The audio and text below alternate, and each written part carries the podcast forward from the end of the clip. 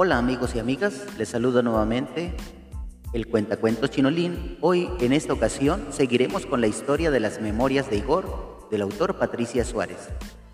En esta ocasión, Igor nos relata un poco y nos describe qué es la Gaceta, qué es ese folleto que le llega a su amo semanalmente. Escuchemos entonces con mucha atención.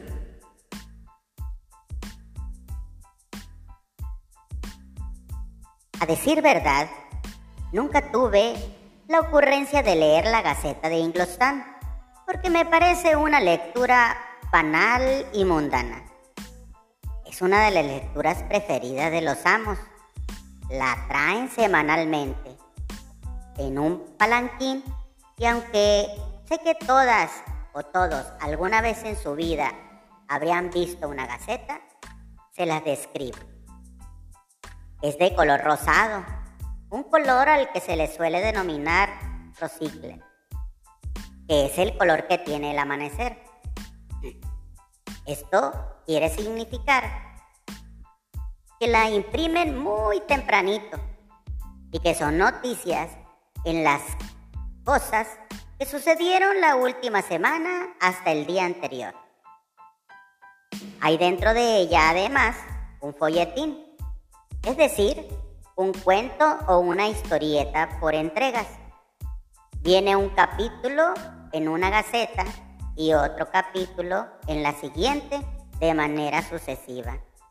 Y cuiden de no equivocarse en el orden, porque si no, uno se enteraría primero de quién es el asesino y luego de quién es el muerto.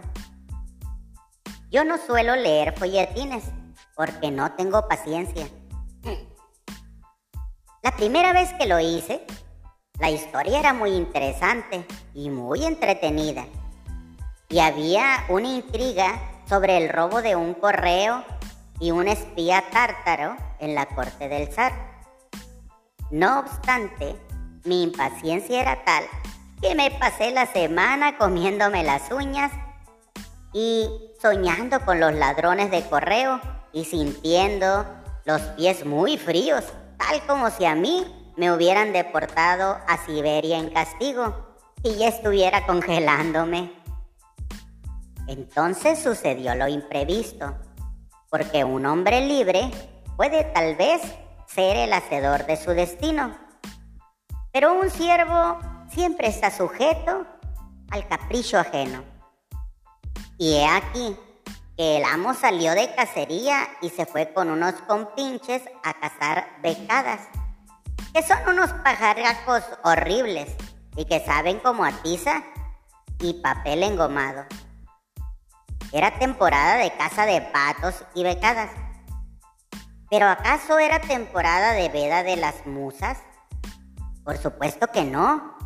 Las musas seguían bajando en los despachos de los señores editores de folletines.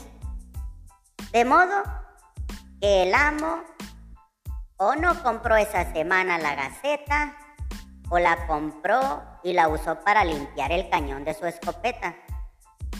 ¿Y qué pasó con el tártaro? ¿Y qué pasó con el zar? La niña trató de averiguar en el mercado, pero si alguno había leído la Gaceta esa semana, pero no logró llegar a ningún resultado. Así que entre la niña, Totó y yo imaginamos tres finales para nuestro tártaro. Número uno, es atrapado y deportado a Siberia. Número dos, es atrapado y deportado a Siberia pero luego huye y se vuelve con los suyos a su país. La corona del zar ha caído y los tártaros ya no sufren bajo el poder de los rusos. Número 3.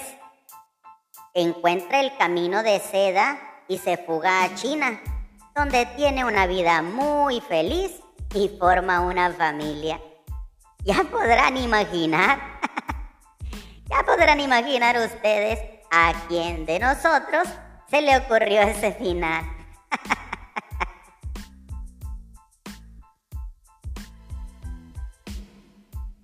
Bueno amigos, pues aquí tenemos entonces específicamente la descripción de esta gaceta que el amo tanto y tanto leía y que cada semana le traían al castillo. Esperemos y hayan gozado de esta pequeña descripción de la gaceta y nos vemos el próximo episodio.